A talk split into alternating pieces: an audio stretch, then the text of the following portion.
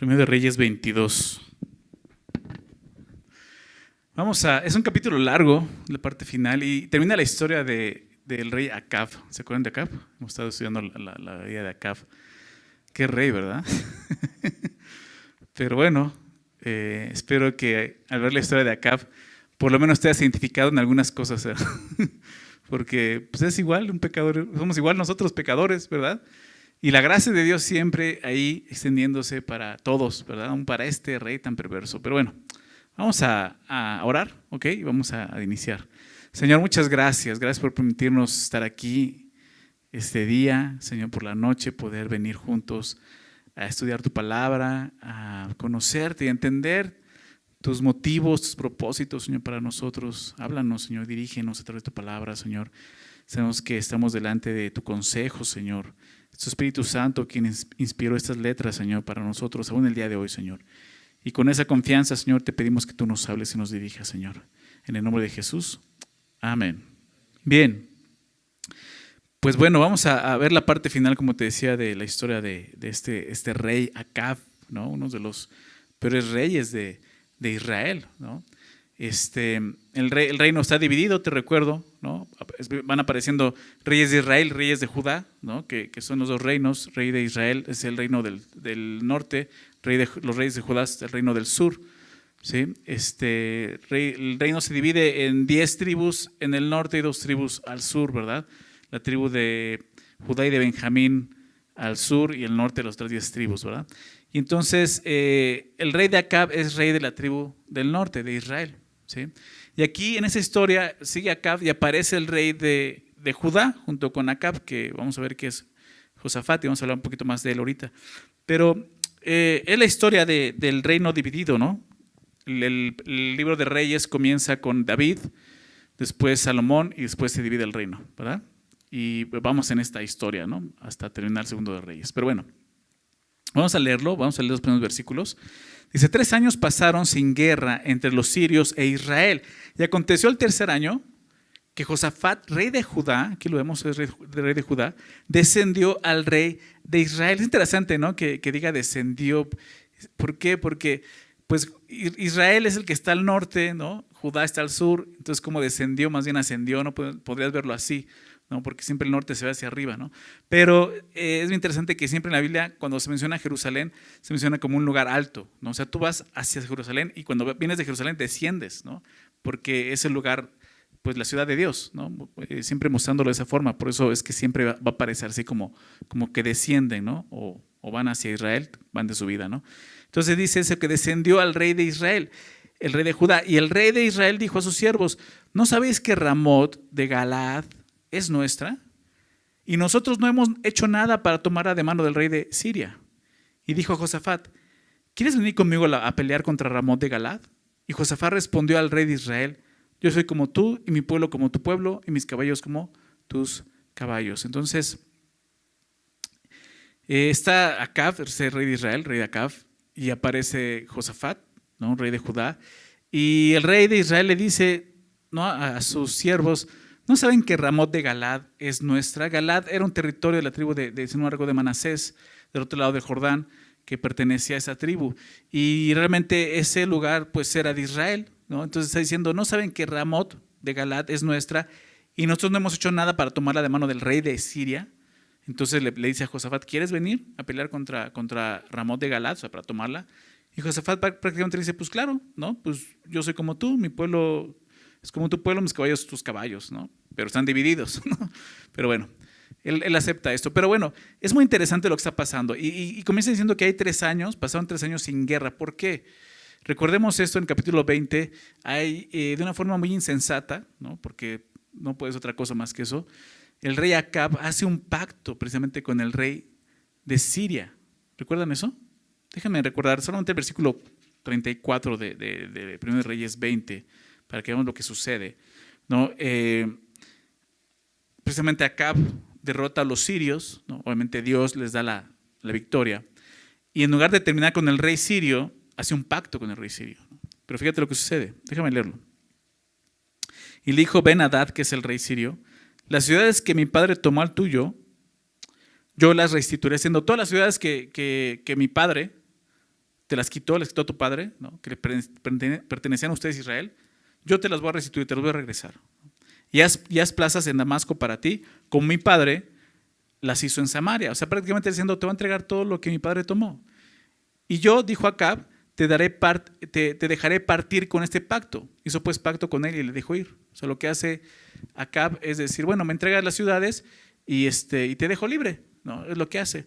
Eh, bueno, lo que vimos es que más adelante hay un profeta, no se dice el nombre, que precisamente, precisamente habla de parte de Dios, más solamente para terminar esta parte, este, le dice al final del capítulo 20, em, verso 42, aquí vemos la profecía, y le dijo, así ha dicho Jehová, por cuanto soltaste de la mano el hombre de mi anatema, o sea, al rey de Siria, tu vida, tu vida será por la suya y tu pueblo por el suyo. ¿no? Prácticamente diciendo, vas a morir por esto.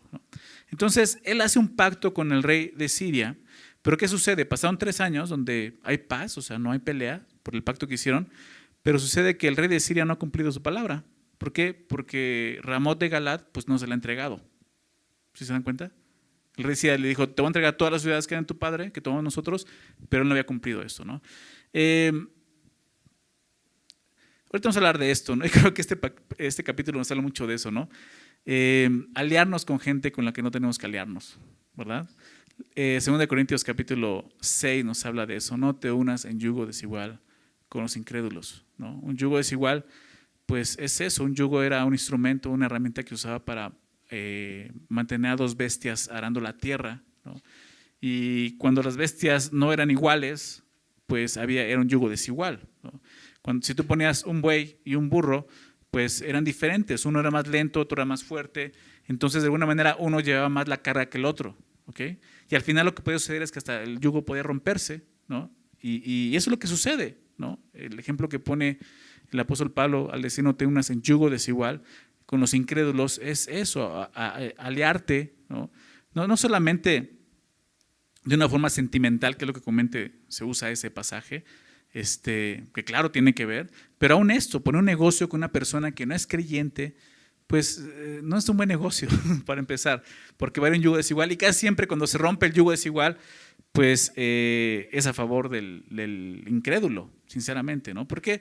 Pues porque, porque el yugo desigual, porque él no va a querer seguir a Dios como tú lo sigues, ¿no?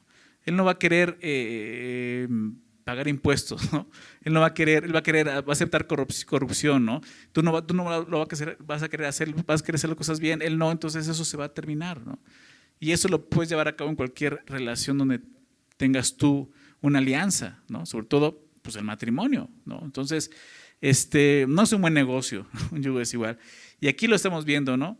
Acá lo hace con, con Siria, con el rey de Siria, ni siquiera le dio lo que le dijo que le iba a dar y aparte, pues lo que ganó fue pues una profecía más en su contra, ¿no? De parte de Dios. Entonces, no le fue nada bien. Pero no solo fue, no fue el que hizo esto, eh, una alianza, ¿no? Ahorita vamos a ver quién más, precisamente, pues Josafat es lo que está haciendo, ¿no? Está aliando a él, ¿no? Eh, entonces, vamos a ver Josafat, ¿no? Rey de Judá. ¿Quién es este rey que aparece aquí? Más adelante en este capítulo nos va a hablar de él, pero una descripción mucho más clara de quién fue, ¿no? Y lo que hizo, aparece en Segundo de Crónicas 17, así que te pido que me acompañes allá, adelante en tu Biblia, Segundo de Crónicas 17, un pasaje paralelo, pero en los libros de Crónicas, nos narra acerca de, Josafat, quién fue. Y vamos a leer el capítulo, eh, es breve, no es tan largo, pero nos muestra quién era este rey, ¿no? Porque a través de esto vamos a poder entender por qué es que Acab le brillan los ojitos y dice, oye, ¿no te quieres aliar conmigo? ¿No? Fíjate lo que dice, Crónicas, segundo de Crónicas, ¿estás ahí? Segundo de Crónicas 17, verso 1 dice, y reinó en su lugar Josafat, su hijo, es este Josafat, el cual se hizo fuerte contra Israel. O sea, para empezar aquí vemos que fue un rey fuerte, ¿no? En contra del otro reino de Israel, ¿no? Puso ejércitos en todas las ciudades fortificadas de Judá y colocó gente de guarnición en tierra de Judá y asimismo en las ciudades de Efraín que su padre Asa había tomado. Y Jehová subo con Josafat porque anduvo en los primeros caminos de David, su padre, y no buscó a los Baales. O sea, para empezar, vemos que fue un rey que buscó a Dios, ¿se dan cuenta? Sino que buscó a Dios, sino que buscó al Dios de su padre y anduvo en sus mandamientos y no según las obras de Israel. Totalmente diferente. Eh, Israel fue, el que tuvo más reyes malos, ¿no? Judá tuvo un poco de más reyes buenos, que pues, hubo más malos que buenos, ¿no? Pero este fue un buen rey, Josafat era un buen rey, ¿no? Delante de Dios, buscaba a Dios, ¿no? Dice Jehová, por tanto, confirmó el reino en su mano y todo Judá, todo Judá dio a Josafat presentes y tuvo riquezas y gloria en abundancia. Vemos este rey buscaba a Dios, Dios lo bendice, el pueblo lo reconoce, ¿no? Y se animó su corazón en los caminos de Jehová y quitó los lugares altos y las imágenes de acera en medio de Judá. Vamos a ver más adelante en, Reyes que no todas, ¿no? pero sí trató de quitar algo. Al tercer año de su reinado envió sus príncipes Benjalil, Abdías, Zacarías, Natanael, fíjate lo que hace aquí, ¿eh? y Micaías para que enseñasen en las ciudades de Judá. Con ellos a los levitas de Maías, Netanías, Zebadías, Asael, Semiramot, Jonatán, Adonías, Tobías y Tobadonías, y con ellos a los sacerdotes Elisama y Joram, y enseñaron en Judá, teniendo consigo el libro de la ley de Jehová, y recorrieron todas las ciudades de Judá enseñando al pueblo. O sea, ¿qué fue lo que hizo? Pues honró a Dios de esta forma. ¿no? Envió hombres, sacerdotes, levitas, conocían la ley. ¿Para qué? Para que le enseñen al pueblo. ¿no? Qué increíble fuera, sería eso, imagínate el día de hoy, ¿no? Que nuestro gobernador de repente dijera, ¿saben qué? Agarren la Biblia y enséñenla a todos, ¿no? A saber quiénes son este, pastores cristianos. Ahora, le voy a enseñar la Biblia, ¿no? Obviamente, verdaderos pastores que enseñen la Biblia, ¿no? Será increíble, ¿no? Pues esto fue lo que hizo este rey, ¿no? Por eso digo, fue un rey bueno, un, rey que quería honrar a Dios, servir a Dios. Y eso, pues Dios lo honró de alguna forma, ¿no? Fíjate lo que dice el verso 10. Y cayó el pavor de Jehová sobre todos los reinos de las tierras que estaban alrededor de Judá y no osaron hacer guerra contra Josafat, ¿no? O sea, ellos vieron cómo Josafat honraba a Dios y Dios estaba con él, al grado que temieron, temían a Josafat, ¿no? Por eso. Y traían de los filisteos presentes a Josafat, fíjate, los filisteos, ¿no? O sea, otro, otro enemigo de, de Israel los honraban, traían presentes a Josafat y tributos de plata. Los árabes también le, traían, le, trajeron ganados, 7.700 carneros, 7.700 machos cabríos. Iba pues Josafat engrandeciéndose mucho y edificó en Judá fortalezas y ciudades de, aprovisionamiento. Tuvo muchas provisiones en las ciudades de Judá y hombres de guerra muy valientes en Jerusalén. Y es el número de, según, de ellos según sus casas paternas. Bueno, aquí ya menciona eh, su ejército, ¿no? Tuvo un ejército y Dios lo bendijo de esta manera. Ese es el rey de, que va a ver a, a, a Acab, ¿se dan cuenta? Este es el rey de, Judá, rey de Josafat, perdón. Y es este rey al que pues obviamente le está diciendo Acab, oye, ¿no te quieres reunir conmigo para ir a derrotar? Pues sí, Acab le convenía que Josafat fuera a la guerra con, contra él, contra los sirios, ¿no? ¿Por qué? Pues ya lo vimos, Josafat tenía poder, un gran ejército, riquezas, gloria, y por si fuera poco, pues el pavor de las demás naciones, ¿no? Que no osaban hacer guerra en su contra. Pero sobre todo, sobre todo, Josafat tenía al Señor. ¿Se dan cuenta de eso? Al Señor. El Señor estaba con Josafat y esa era su mayor fortaleza. ¿no? Esa siempre va a ser la mayor fortaleza de nosotros como creyentes. ¿no? El apóstol Pablo en Efesios capítulo 6 les dice esto, fortaleceos en el Señor y en el poder de su fuerza. ¿Recuerdan? De ahí viene nuestra fortaleza. Acá, su fortaleza, ¿dónde venía? Pues de engaños, de manipulaciones, de mentiras, de chantajes, etcétera, etcétera, etcétera. ¿Y qué ganó? Nada. Cuando Dios le dio una victoria, cometió el gran error, ¿no? De dejar libre al enemigo. Entonces, qué importante es eso, ¿no? Que, vemos, vemos la descripción ¿no? de estos dos reyes claramente, ¿no? Sin embargo, Josafat empieza a cometer un error aquí, ¿no?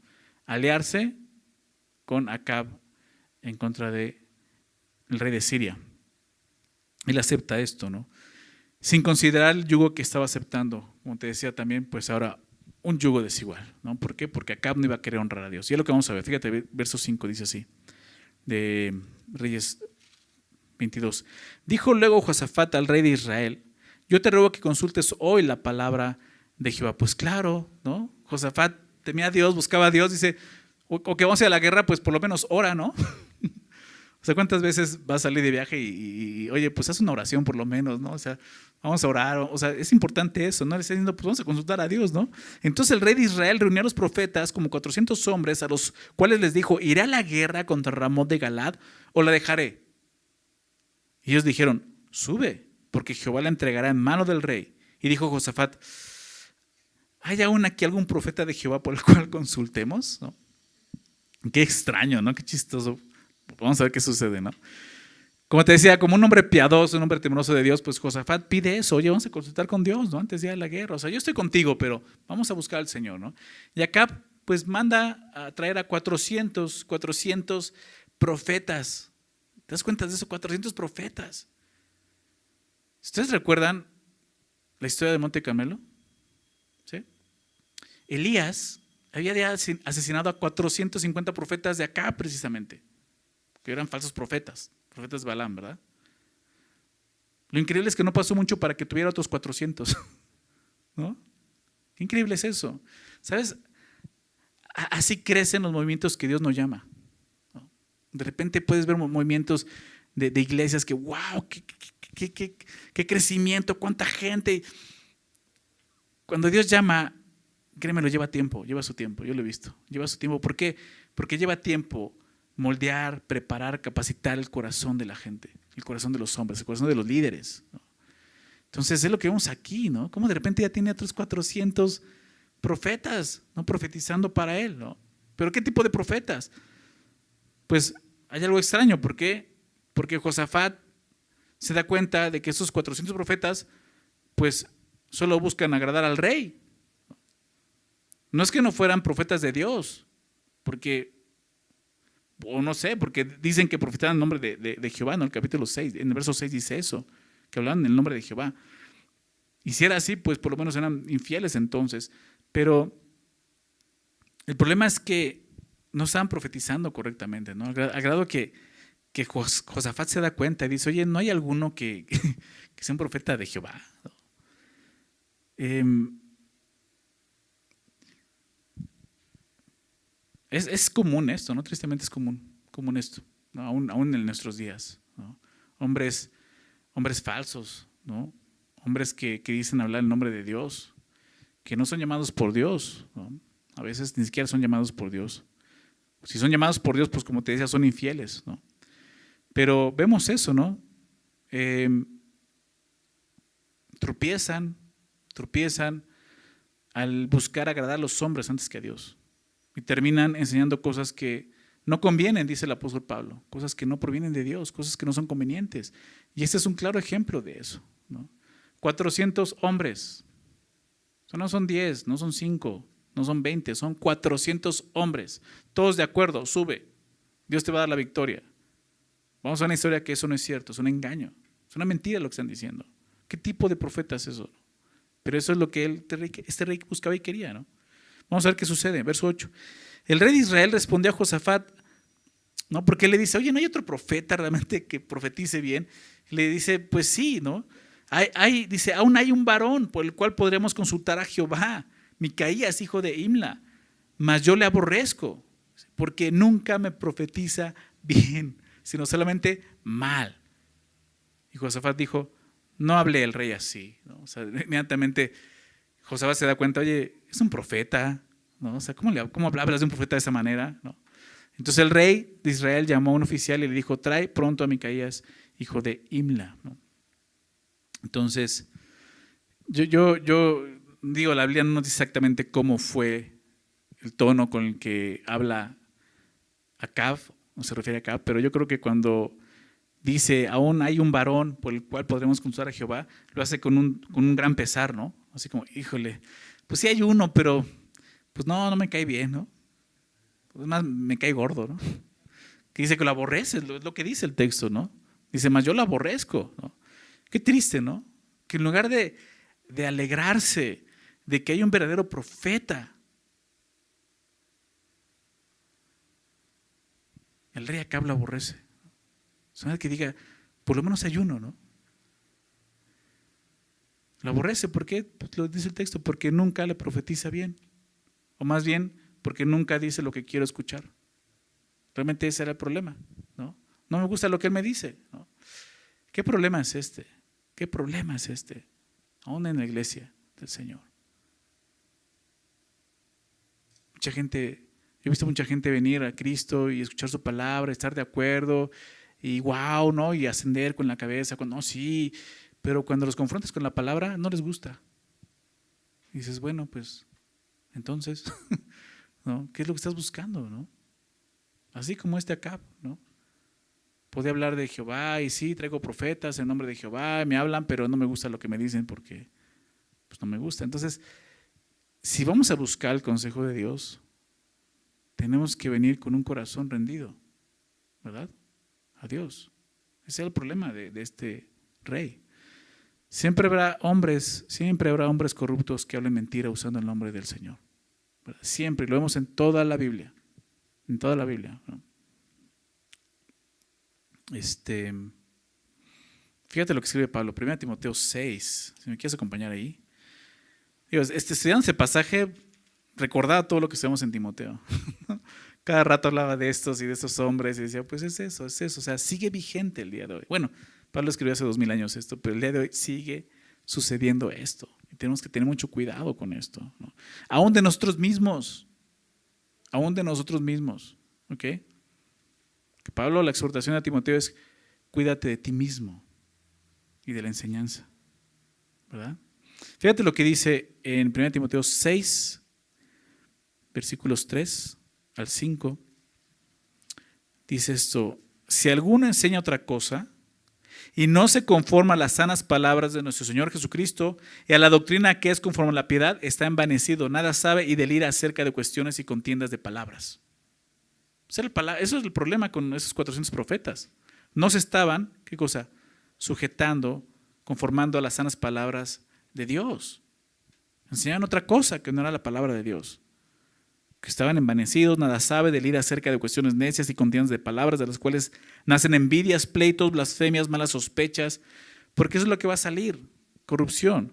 Disputas necias, verso 5, de hombres corruptos. Fíjate, disputas necias de hombres corruptos de entendimiento y privados de la verdad. Aquí está, privados de la verdad. Que toman la piedad como como fuente de ganancia.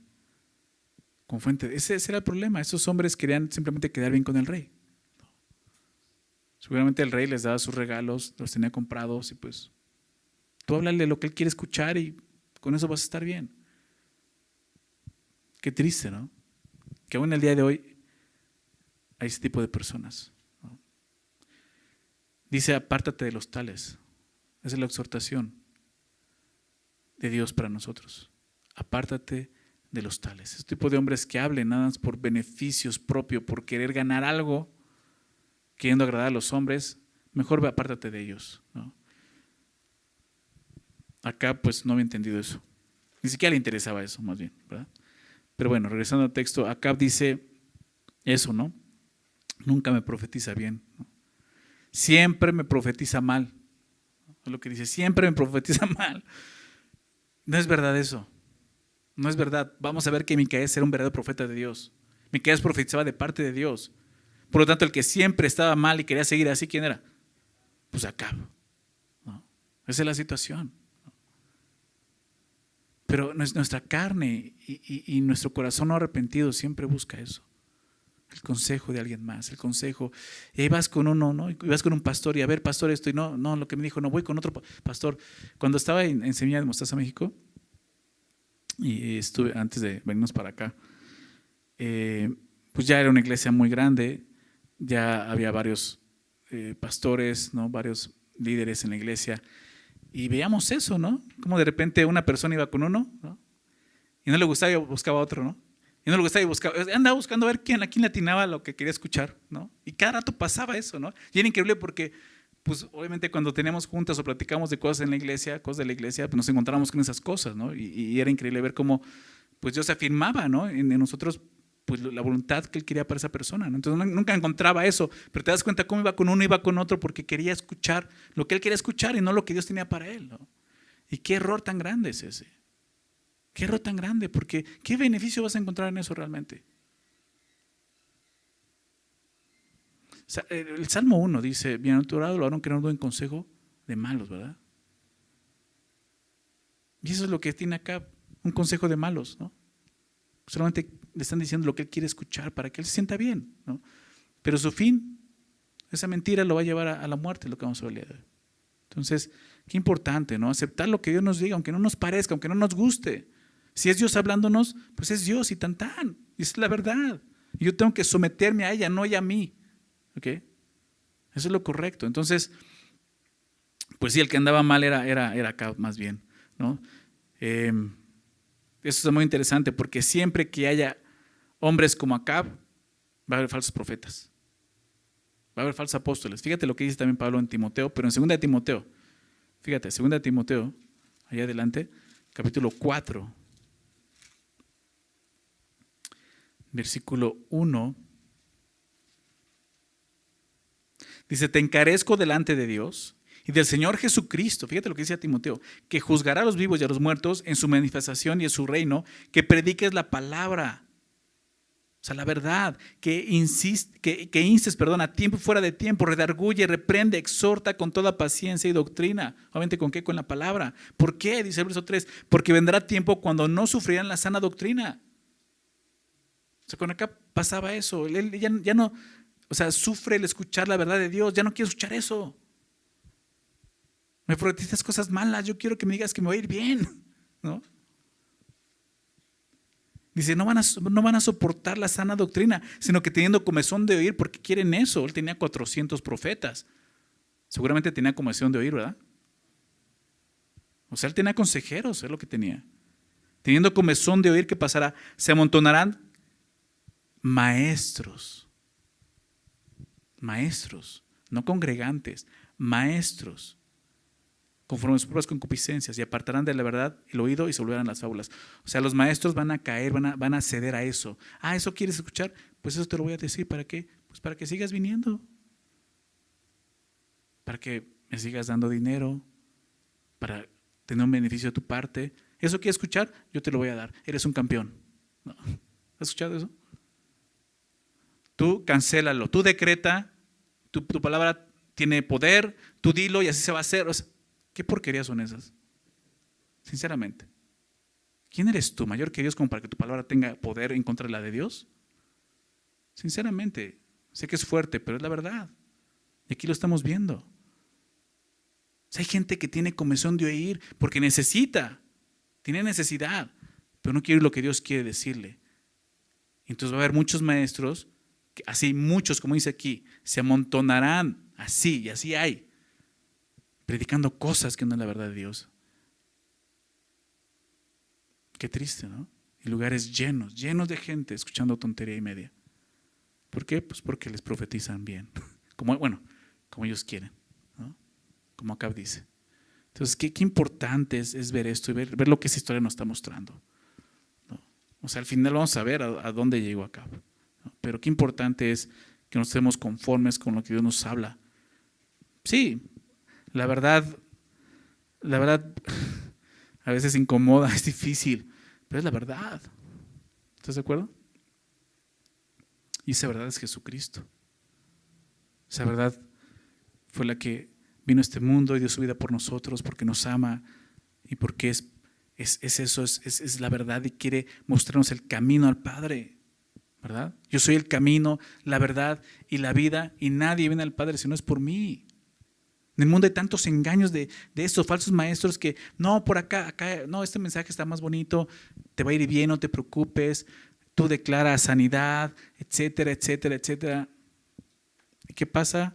Los estás apartando de la, verdad de Dios.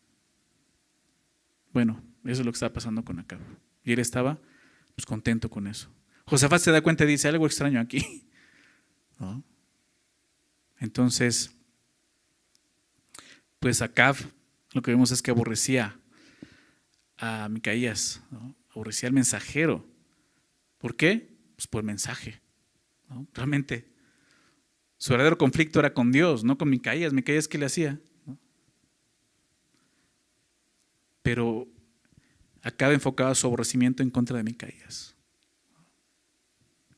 El consejo de Dios no debe de apartarse, perdón, no debe de adaptarse a nuestras vidas. Si nuestra vida debe adaptarse al consejo de Dios. Si en verdad estamos buscando el consejo de Dios, debemos de hacerlo con corazones rendidos a Él, dispuestos a escuchar lo que Él quiera hablarnos. ¿verdad? Dice Santiago 1.21, déjenme leer esto, Santiago 1.21, por lo cual desechando toda inmundicia, fíjate lo que dice, desechando toda inmundicia y abundancia, abundancia de malicia, recibid con mansedumbre, ¿qué cosa?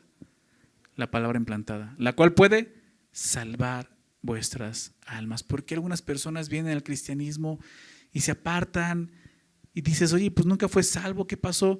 Por eso, porque no dispuso su corazón.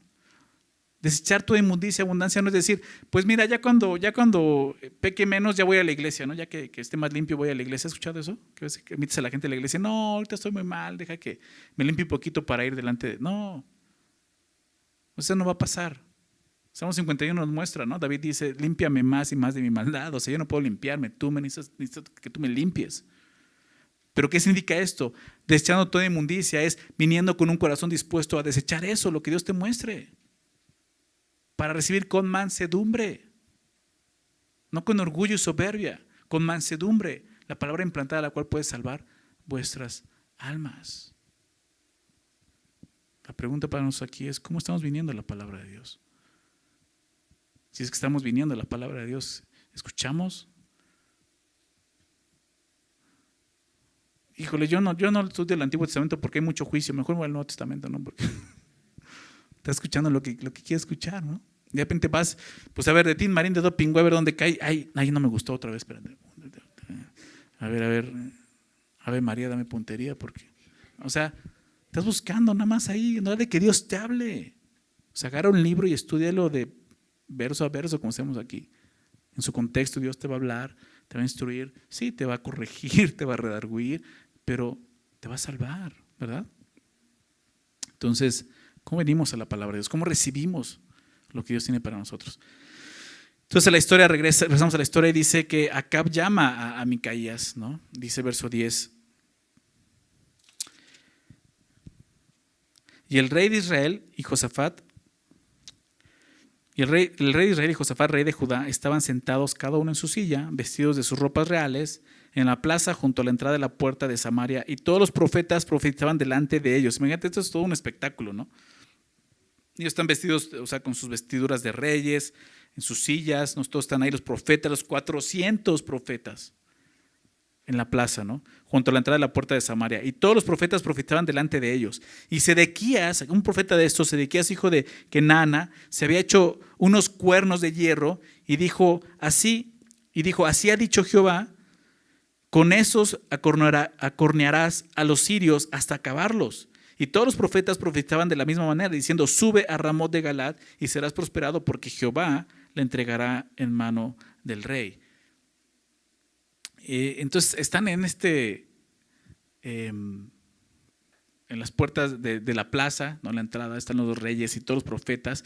Y ya es un show, ¿no? Porque aparece uno de ellos llamado Sedequías, ahorita lo vamos a ver más adelante, con unos cuernos de hierro, ¿no? Eh, los profetas a veces hacían ese tipo de cosas, ¿no?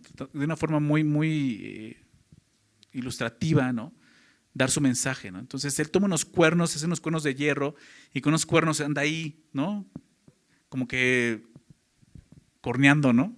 Diciendo, así vas a cornear al, rey de Siria, ¿no? Y realmente ya es ridículo, ¿no? Por, lo que está sucediendo, ¿no? Ya se convierte en todo un teatro, ¿no? Con esos cuernos, ¿no? Simplemente pues para verse más creíble, ¿no? Lo que está diciendo. Los cuernos realmente ilustraban pues la unión de, los dos reinos, ¿no? de Acab y, Josafat. Pero lo más importante es que Dios no estaba ahí. No, se dan cuenta de eso. Y es chistoso porque pensaba en eso y decía, pues así es, ¿no? Los que buscan engañar para agradar a los hombres siempre recurren al show, ¿no? Para tratar de verse más reales. Hombres que realmente sus reuniones se convierten en espectáculos, ¿no? Y qué unción y qué poder tiene. Y dices, eso es puro teatro y puro cuento lo que está pasando delante de ustedes. Ni siquiera, ni siquiera ha abierto la palabra de Dios, ni siquiera está hablando realmente lo que Dios está diciendo, ¿no? Porque así somos, ¿no? O sea, a nuestra carne le gusta eso, el show y el espectáculo. Pero Dios, Dios no tiene por qué venir y complacer nuestra carne de esa manera. Su verdad debe ser suficiente para nosotros, nuevamente vemos eso. Luego, algo más que vemos que todos los profetas, 400, están unidos. ¿Te das cuenta? Están unidos en esta mentira. Y podía ser muy persuasivo escuchar que 400 hombres están de acuerdo con esa mentira, pero no importa cuántos hombres estén de acuerdo con la mentira, siempre será eso, una mentira. ¿Estás de acuerdo? Y así es. Pues el mundo está unido en la mentira, pero no tenemos por qué estar creyendo sus mentiras. Son mentiras delante de Dios.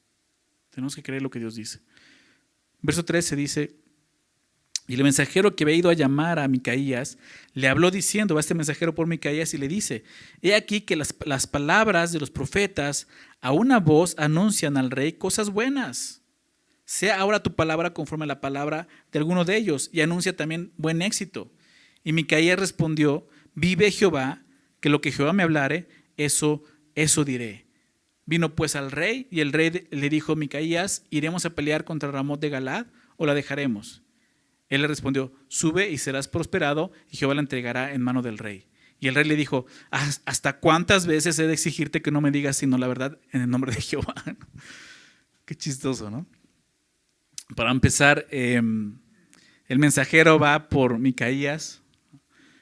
Es interesante porque algunos, algunos este, concuerdan con esto. Al parecer, Micaías no estaba en su casa, sino estaba preso, estaba en prisión, porque al final lo regresa, le dice que lo, o sea, lo llevan a la prisión. Entonces seguramente estaba en prisión, imagínate, o sea, vemos el profeta de Dios encarcelado, no está entre los 400, van por él, el mensajero lo, va por él y lo trata de persuadir, ¿no? A que diga lo mismo que los otros 400 profetas.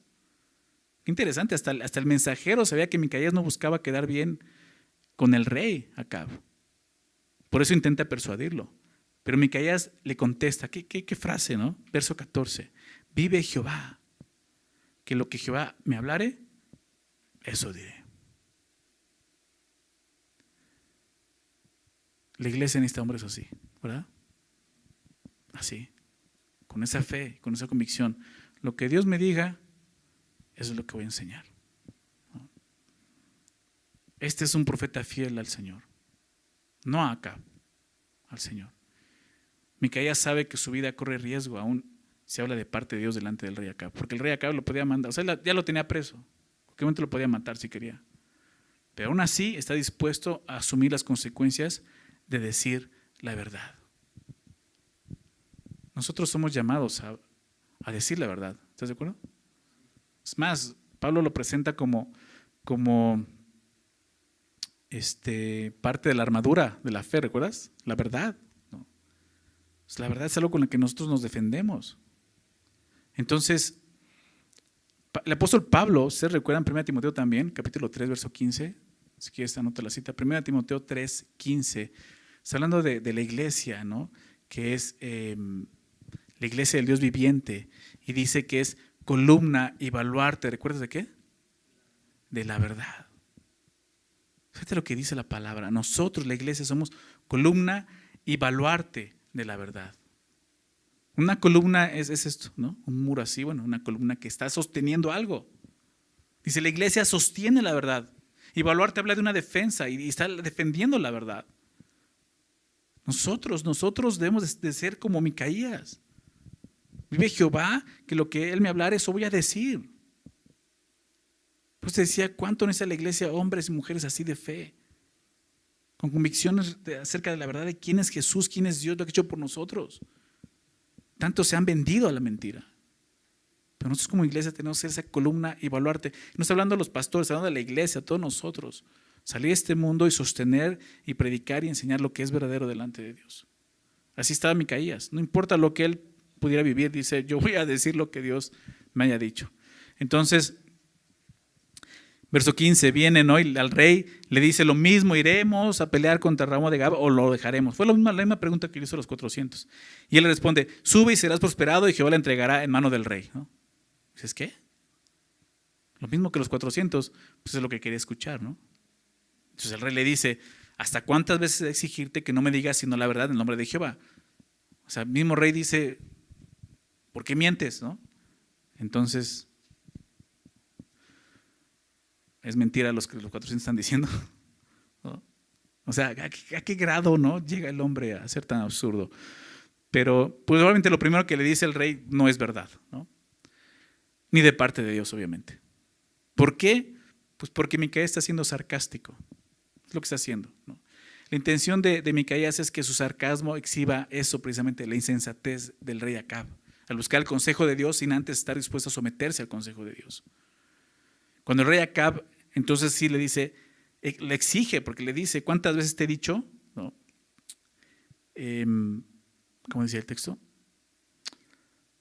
Que digas, eh, Sí, ¿hasta cuántas veces he de exigirte que no me digas sino la verdad, no? O sea, cuando le exige la verdad, en el nombre de Jehová, es cuando Micaías habla de parte de Dios. Verso 17 le dice esto.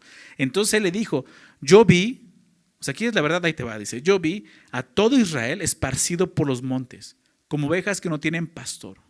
Y Jehová dijo, estos no tienen Señor, vuélvase cada uno a su casa en paz. Y el rey de Israel dijo a Josafat, ¿no te lo había dicho? Ninguna cosa buena me profetizará él acerca de mí, sino solamente el mal. Entonces la profecía realmente lo que está diciendo es que Israel se quedaría sin líder, sin Señor, ¿no? Dice ahí. O sea, no le iba a ir bien al rey acá. Iba a morir. Y el rey acá entiende eso, la profecía. no le iba a ir bien en la batalla. Aunque el rey Josafat fuera con él, Dios no le iba a prosperar, es lo que está escuchando. Y la respuesta de acá fue como la de muchos hombres el día de hoy. Ninguna cosa buena profetizará él acerca de mí, sino solamente el mal. Algunos cuando no escuchan lo que quieren oír, hacen eso, culpan a los hombres que están hablando de parte de Dios, como te decía. El rey Acab le exigió a Micaías la verdad, pero cuando la tuvo, no pudo soportarla. Esa es la realidad. Estaba tan, tan aferrado en, ganar la tierra de Ramón de Galad que no le importó escuchar la verdad de Dios. Vamos a ver qué sucede, verso 19. Entonces él dijo, oye pues, palabra de Jehová, yo vi a Jehová sentado en su trono y todo el ejército de los cielos estaba junto a él, a su derecha y a su izquierda. ¿no? Y Jehová dijo, ¿quién inducirá acá para que suba y caiga en Ramot de Galad? Y uno decía de una manera y otro decía de otra manera.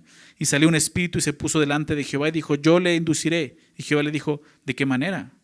Él le dijo, yo saldré y seré espíritu de mentira en boca de todos sus profetas. Y él dijo, le inducirás y aún lo conseguirás. Ve pues y hazlo así.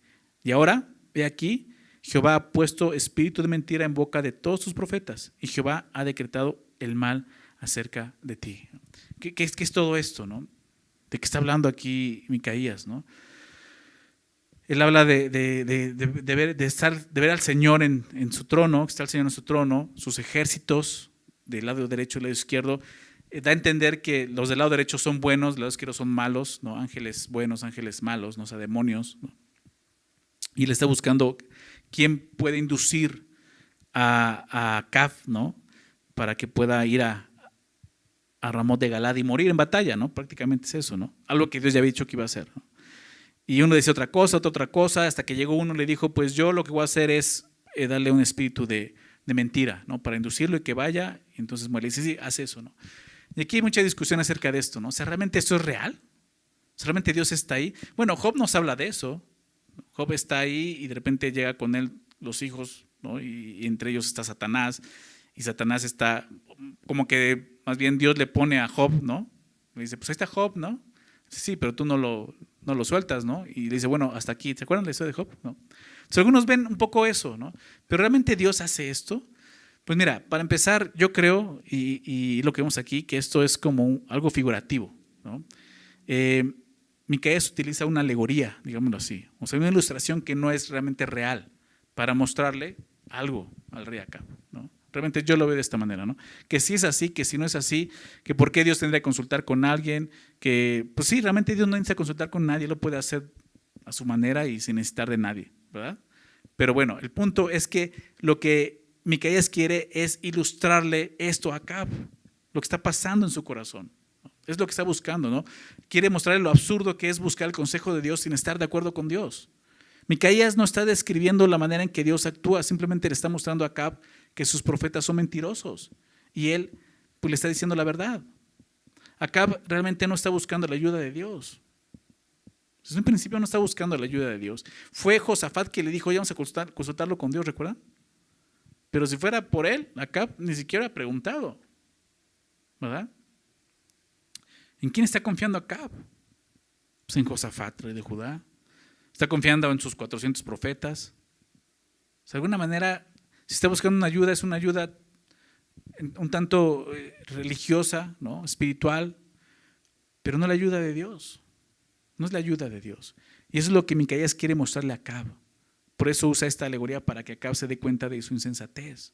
O sea, Dios, Dios está diciendo que no vayas, porque ibas a encontrar su propio juicio. ¿Sí me explico? Es como si Dios, le dijera, mira, tú puedes ir acá, puedes ir a pelear, y los 400 por está diciendo, ve a pelear, pero es mentira. O sea, no vayas porque vas a morir, pero si quieres, ve. Te puedes quedar y vivir, pero si quieres, ve. Y es como, en su orgullo, él dice, pues voy a ir. ¿Sí me explico? O sea, es una necedad de parte de acá. O sea, me caía, se lo está dejando muy claro.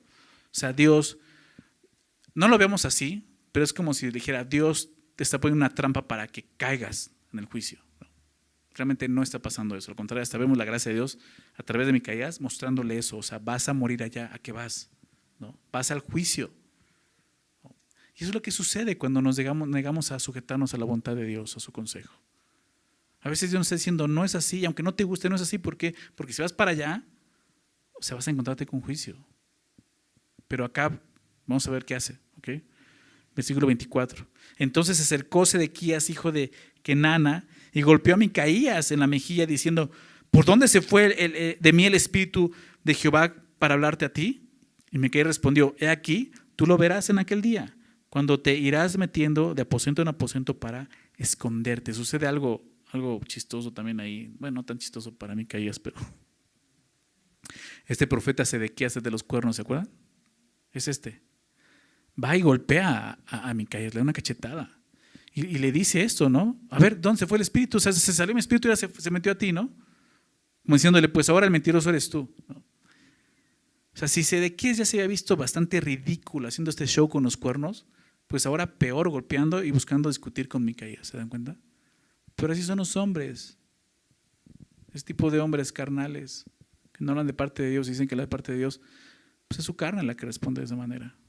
Micaías simplemente le responde, sea aquí tú lo verás en aquel día, ¿no? O sea, cuando se cumpla lo vas a ver.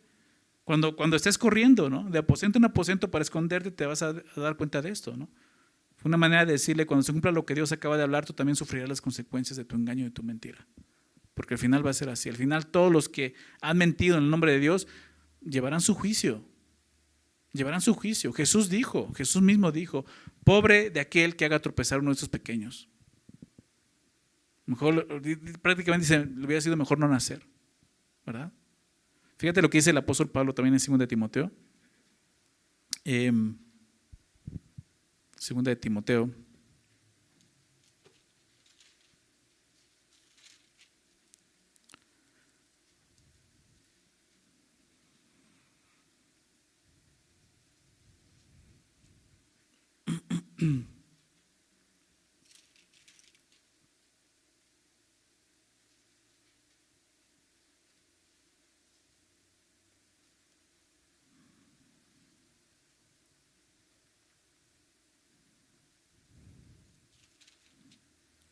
Ya me perdí.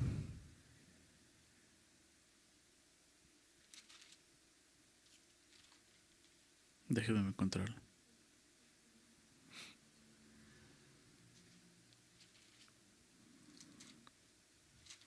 Perdón, no tengo la cita bien.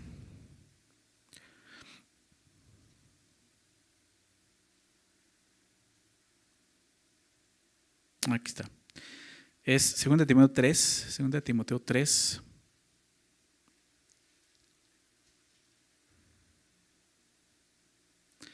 Versículo 12 y 13. Tengo mala cita. Dice así, 2 Timoteo 3, 12. Dice, también todos los que quieran vivir piadosamente en Cristo Jesús padecerán persecución. Ya vemos a Micaías, Todos los que quieran vivir piadosamente en Cristo Jesús, pues la verdad, padecerán persecución. Mas los malos hombres y los engañadores, ¿qué pasará con ellos? Irán de mal en peor, engañando y siendo engañados. O sea, no sé qué pensaba este Sedequías, ¿no? golpeando a Micaías, pensando que su engaño al final iba a resultar como algo bueno. Pero así va a ser con esos hombres. Filipenses 3, 18 al 19, estos versículos Pablo dice ahí también acerca de hombres así. Filipenses 3, 18 al 19. Dice, porque por ahí andan muchos, de los cuales os dije muchas veces, y aún ahora lo digo llorando, que son enemigos de la cruz de Cristo, dice el apóstol Pablo. Verso 19 dice, el fin de los cuales será perdición. Va a haber un fin para ellos. Dice, cuyo Dios es el vientre y cuya gloria es su vergüenza, que solo piensan en lo terrenal. Y esa es la descripción de hombres como estos, que solo buscan su bienestar en la tierra. Micaías no. Está buscando agradar a Dios, su bienestar en los cielos. Aunque eso puede traerle aflicción en la tierra, ¿se dan cuenta? Entonces pasa esto, regresando al texto, verso 26, vamos a ver ahora sí cómo va a responder a esto Acab. Entonces el rey de Israel, Acab, dijo, toma Micaías y llévalo a Amón, gobernador de la ciudad, y a, los, y a Joás, hijo del rey. Y dirás así, ha dicho el rey, echad a este en la cárcel y mantenerle con pan de angustia y con agua de aflicción hasta que yo vuelva en paz. Y dijo Micaías, si llegas a volver en paz, Jehová no ha hablado por mí. Enseguida dijo, oíd pueblos todos. Esa es la respuesta del rey. Encarcelen a Micaías, manténganlo vivo y afligido con pan y agua hasta que regrese de la victoria en paz. Dices, ¿qué? ¿Sí? Después de todo lo que escuchó, lo que Dios le acaba de mostrar con esta analogía, como, como rey decide encarcelar al verdadero profeta de Dios. Él tiene que haber encarcelado a los 400 profetas mentirosos, ¿estás de acuerdo? Y no ir a buscar la guerra, pero hace todo lo contrario. Su, necedad es lo que lo va a llevar a la muerte.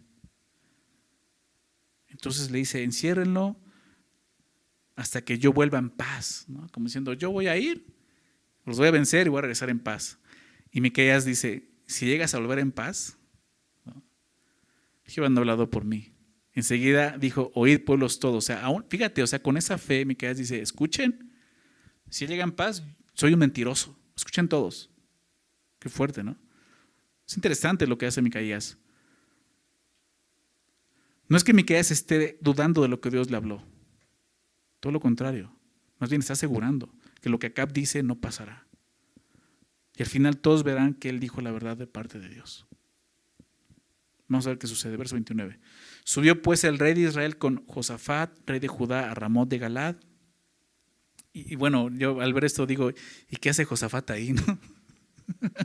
si ya vio cómo es acá, pero ahí va con acá, ¿no? Entonces dice que subió Josafat, pero ve lo que hace, ¿no? Y enseguida, eh, perdón, subió pues el rey de, Israel con Josafat, el rey de Judá, Ramón de Galad, y el rey de Israel, o sea, Acab, le dice a Josafat, yo me disfrazaré y entraré en la batalla, y tú ponte tus vestidos. Y el rey de Israel se disfrazó y entró en la batalla. Fíjate lo que hace Acab. Lo que Acab está haciendo es totalmente egoísta. ¿Por qué? Porque él no quiere ser identificado como rey. Se le está diciendo, mira, yo me voy a poner un traje de, guerra, ¿no? Y tú vete como rey vestido como rey. ¿Por qué? Pues porque lo que quieren es que lo identifiquen a él como rey y no, y no a, a Acab. O sea, en verdad Acab no confía en la profecía de sus 400 profetas. ¿Por qué? Porque la profecía decía esto, verso 6, recuerda esto. Sube porque Jehová le entregará en mano de quién. ¿Cómo dice ahí en tu Biblia? ¿En mano de quién? En verso 6. Lo que dijeron los cuatro, profetas. En mano del rey. Entonces acá ni siquiera está confiando en la profecía de ellos. ¿Por qué? Porque le dice a Josafat, tú vístete de rey, yo no. O sea, si yo creo lo que están diciendo, te va a entregar un rey, pues yo soy el rey, yo voy a ir de rey porque me la van a dar a mí. ¿Sí, me explico? Entonces, o sea, no sabemos si de plano acá si cree la profecía de Micaías y que por su propio orgullo decide ir a la guerra y planear poner al rey Josafat como carne de cañón, o simplemente lo hace por si las dudas, ¿no? Pero lo que vemos es que no confiaba en sus profetas, ni siquiera en ellos confiaba. Cuando confiamos en Dios, Realmente es porque estamos seguros que lo que Él dijo es cierto y va a suceder, ¿estás de acuerdo? Hebreos 11.1. Después la fe, la certeza de lo que se espera, no hay duda, no hay incertidumbre.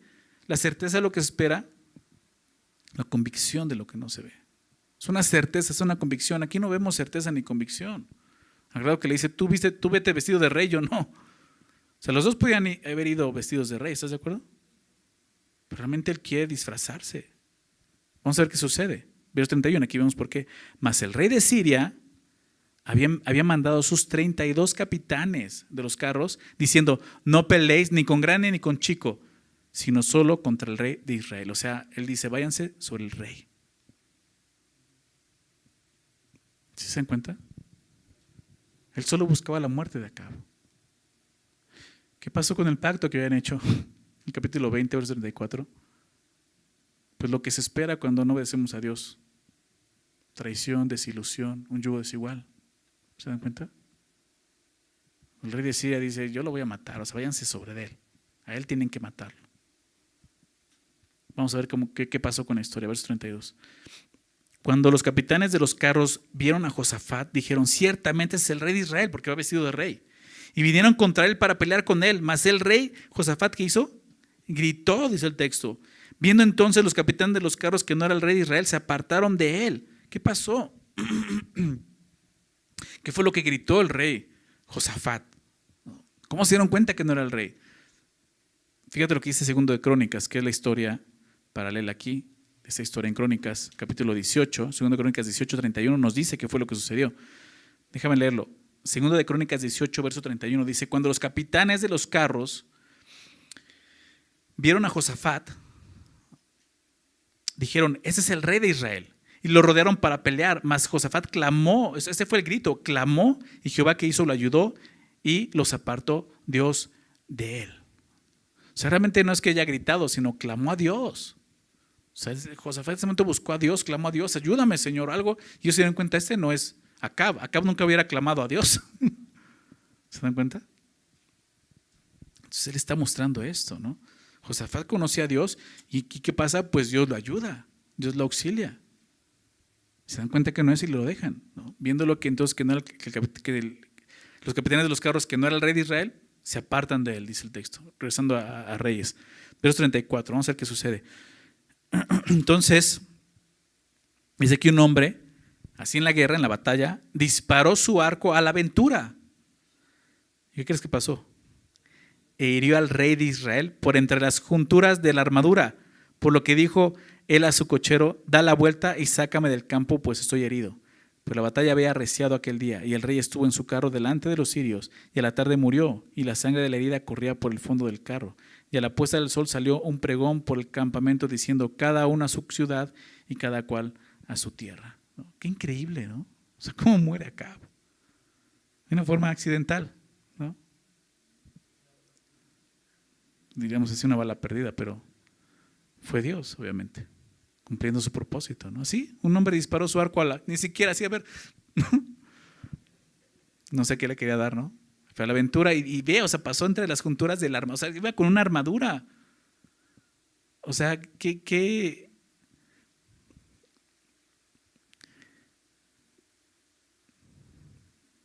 providencia de Dios, ¿no? Dios iba a traer juicio y lo trajo. Entonces herido le dice, da la vuelta, sácame de aquí. Dice que permaneció frente a la batalla hasta que murió. Dice que la sangre de la herida corría por el fondo del carro. ¿no? Y dice que, al final sale un pregón por la campaña diciendo cada una a su ciudad, cada cual a su tierra. Y eso fue lo que decía la profecía de Micaías, ¿no? Vi al Israel así desparcidos, ¿no? Y cada uno regresando en paz a su casa. Ahí está, ¿no? al fin la palabra de Dios se cumplió. O sea, no importó cuántas estrategias usó acá para escapar de ella, se cumplió su cumplimiento se efectuó, o sea, se llevó a cabo lo que Dios dijo que iba a hacer. Y así va a ser, así va a ser. O sea, al final, Dios va a traer justicia y va a cumplir su propósito. ¿no? Dice Gálatas 6 que no os engañéis, Dios no puede ser burlado. ¿verdad? Lo que el hombre cegar, eso es lo que va a cosechar. Pero no al revés. Lo que el hombre cosecha es lo que va a cegar. El que cosecha para la carne, pues que va a cegar corrupción. El que cosecha para el espíritu, pues vida eterna, es la realidad. Acá, ¿qué fue lo que cosechó siempre? Lo que sembró siempre, perdón. Pues corrupción, como vemos, ¿no? La carne, la carne, al final muere así. Entonces se cumple todo lo que Dios dijo, ¿no? Y no solo eso, fíjate, el verso 37 dice, murió pues el rey y fue traído a Samaria y sepultaron al rey en Samaria y lavaron el carro en el estanque de Samaria. Esto es muy interesante. Y los perros lamieron su sangre. Y también las rameras se lavaban allí conforme a la palabra que Jehová había hablado. O sea, aún se sigue cumpliendo la palabra de Dios, porque Dios había hecho esto. El resto de los hechos de Acab y todo lo que hizo, la casa de marfil, que se, se construyó una casa de marfil, y todas las ciudades que edificó, ¿no está escrito en el libro de las crónicas de los reyes de Israel? Y durmió Acab con sus padres y reunió en su lugar Ocosías, su hijo. Entonces se cumple lo que Dios dijo por medio del profeta Micaías. El rey Acab no regresaría a Samaria ni a Israel en paz. Fue lo que le dijo. Si tú regresas en paz, soy un mentiroso, ¿no? No regresó. Era verdad lo que Micaías había dicho. Y no solo eso, la profecía de Elías, ¿se acuerdan? En contra de Acab, capítulo 21, se cumplió. Se cumplió casi por completo. Elías profetizó que los perros lamerían la sangre de Acab, se recuerdan. Así sucedió, pero no sucedió en el lugar que Elías dijo que sucedería. ¿Por qué? Porque Dios trae su juicio, trajo su juicio al final, ¿no? O sea, lo atrasó, digámoslo así. ¿Por qué? Porque en un momento Acab mostró arrepentimiento. ¿Recuerdan al final del capítulo 21? La semana pasada vimos eso, como, como Dios dice, mira, ¿viste cómo se arrepintió? ¿Cómo se humilló, perdón? Pero realmente no fue un arrepentimiento sincero. Entonces al final de todas formas el juicio llegó, lo detuvo, lo atrasó, por eso no ocurrió totalmente como Elías dijo, pero pasó lo que dijo. Los perros lamieron la sangre de, de Elías. ¿Se dan cuenta de eso? Entonces, al final la profecía de Micaías, la profecía de Elías y aún la profecía de este profeta anónimo, ¿se acuerdan del capítulo 20? Se cumplió. Acá muere y muere de esta manera. ¿Quién es el que le sigue? Pues su hijo Ocosías, ¿no? Eso lo vamos a ver más adelante. Verso 41, ya no termina. Nos va a hablar de Josafat. Josafat, hijo de Asa, comenzó a reinar sobre Judá en el cuarto año de Acab, rey de Israel. Era Josafat de 35 años cuando comenzó a reinar y reinó 25 años en Jerusalén. El nombre de su madre fue Azuba, hija de Silgi, y anduvo en todo el camino de Asa, su padre, sin desviarse de él, haciendo, ¿qué cosa? Lo recto ante los ojos de Jehová. Lo que te decía, e, e, es, ya lo vimos su descripción en el capítulo 17, ¿no? Un buen rey. Claro, tuvo sus deslices, ¿no? Haciendo alianza con el enemigo, no tenía que hacer.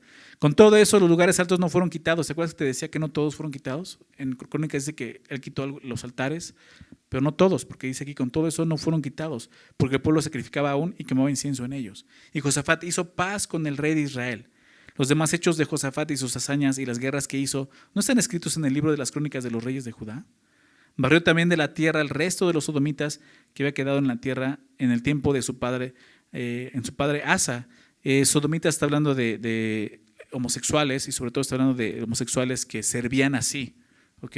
de una manera como en un templo, ¿no? Dice que él también los quitó, ¿no?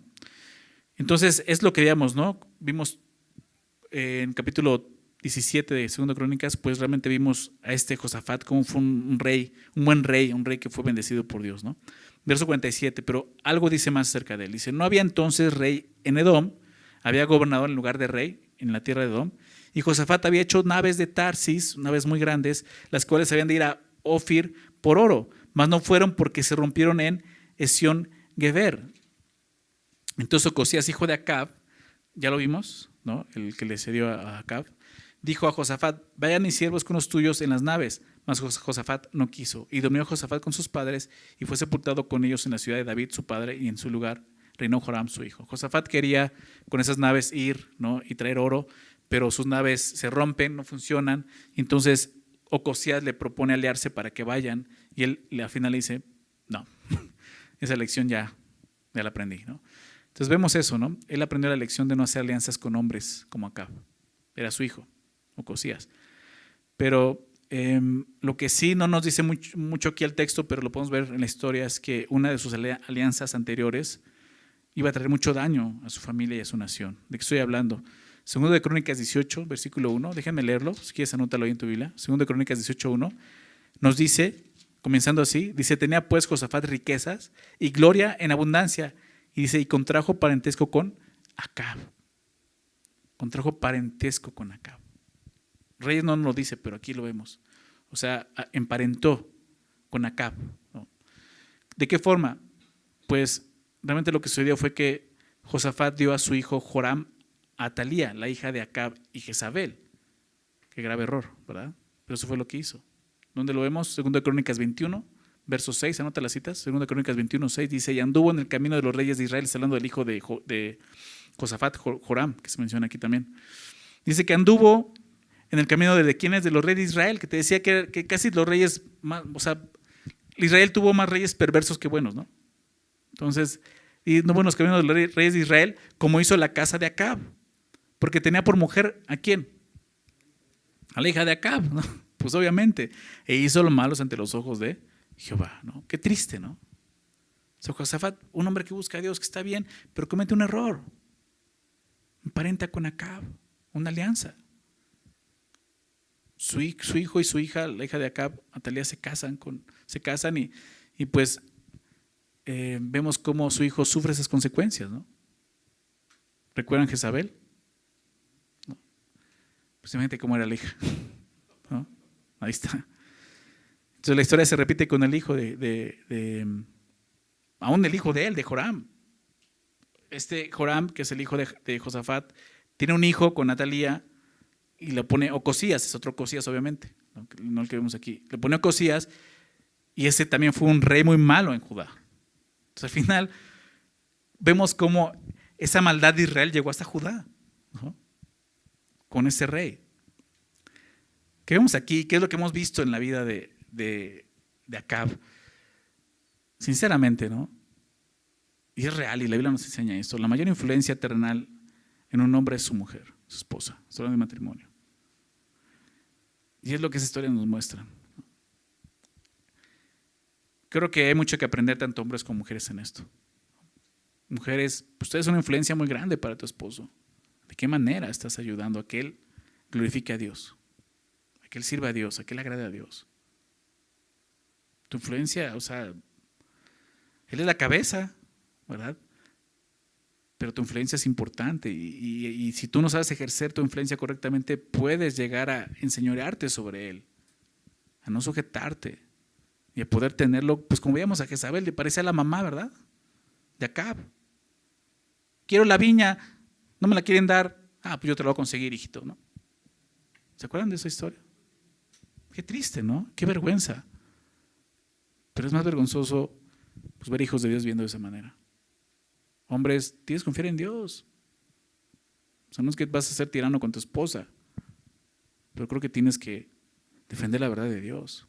Dios te ha puesto como cabeza. De alguna manera tú tienes que ejercer esa autoridad. Tu esposa tiene que sujetarse.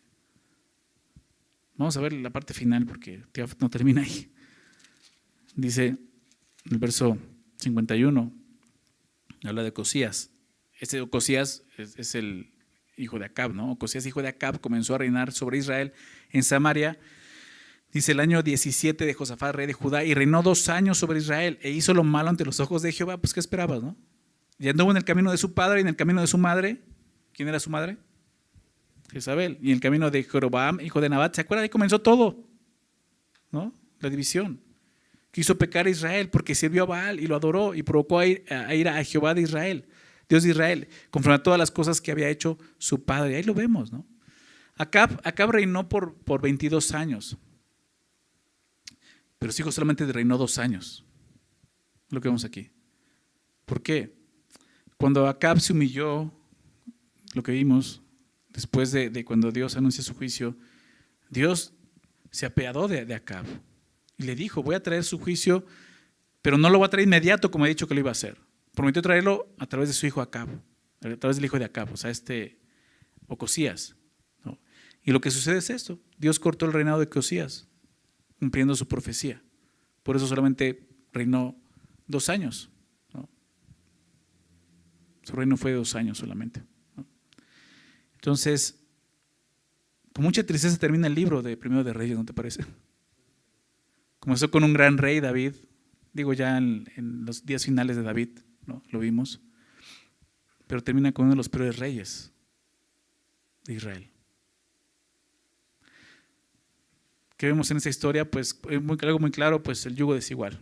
¿no? te unas en yugo desigual con los incrédulos. Al final Josafat aprendió la lección, pero perjudicó a su familia. Su hijo casándose con Natalia, ¿no? vivió no como su padre, sino como la familia de su esposa, perjudicó a su hijo, ¿no? O sea, trajo muchas cosas, que su hijo siendo rey de Judá perjudicó a la nación, etc. No sabemos hasta dónde puede perjudicar una mala decisión nuestra. Es mejor obedecer a Dios y confiar en Él. No te unas en yugo igual. No es un buen negocio, te lo decía. ¿No? Si tú lo quieres intentar, pues inténtalo. Pero Dios te está advirtiendo algo. Em, y lo segundo vemos esto. Acá vemos un rey, uno de los peores reyes de Israel. Pero un rey, lo que me, me gusta me llama mucho la atención es que un rey que no se quedó sin el consejo de Dios. A pesar de todo, Dios le habló. Dios le mostró, ¿verdad? Y él no quiso obedecer.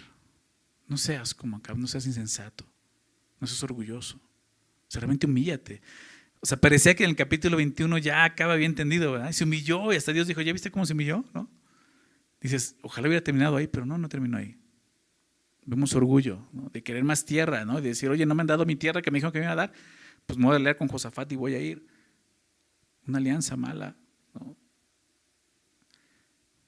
Y orgulloso. Ríndete al Señor. O sea, él, su consejo, pues, es el admirable consejero, dice la palabra. Es el consejo más admirable que puedes tener. Por eso dice el Salmo 21, te lo estaba hace rato, ¿no? Que no ando en consejo de malo, sino que en, la ley de Dios medita de día y de noche.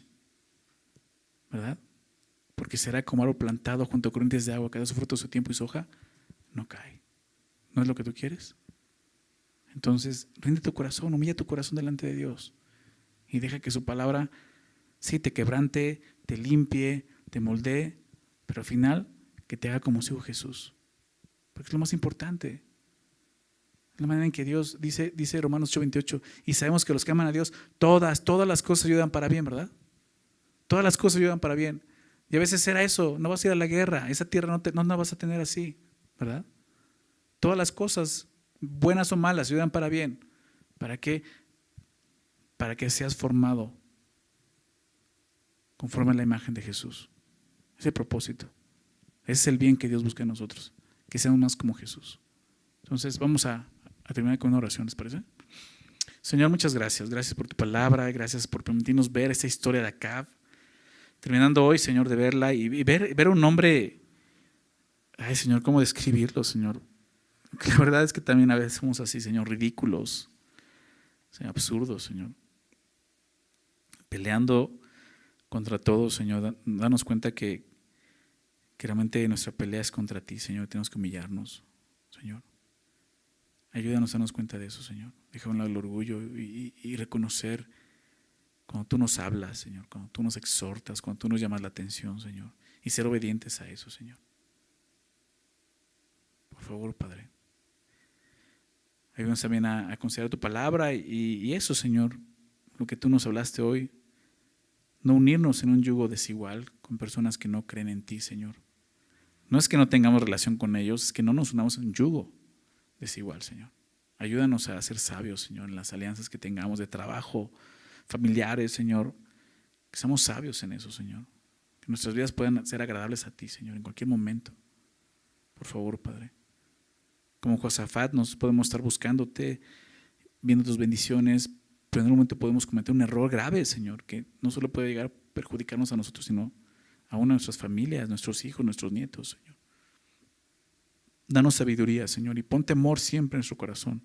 Así como el, que iba, el temor que había en Micaías, Señor, de decir, yo solo voy a hablar la verdad. Vive Jehová que solo voy a decir lo que Él me diga. Señor, ayúdanos a vivir así, Señor. Tú, lo que tú nos digas, Señor, que vivamos de acuerdo a eso siempre, Señor. Gracias Dios, porque el día de hoy sigue habiendo hombres así, Señor, como Micaías. Señor, y así queremos ser nosotros. Como iglesia, como leíamos, como columna, baluarte de la verdad, Señor. Por favor, Padre. Este mundo necesita conocer la verdad. Hay muchos engañadores, hay muchos mentirosos, Señor. Más de 400, hay muchos, miles. Ayúdenos, Señor, a poder mostrar tu verdad siempre a este mundo, Señor. Gracias, Señor. Gracias por tu palabra. Gracias por ese tiempo. Llévanos comida a casa, Señor. Te lo pedimos en nombre de Jesús. Amén.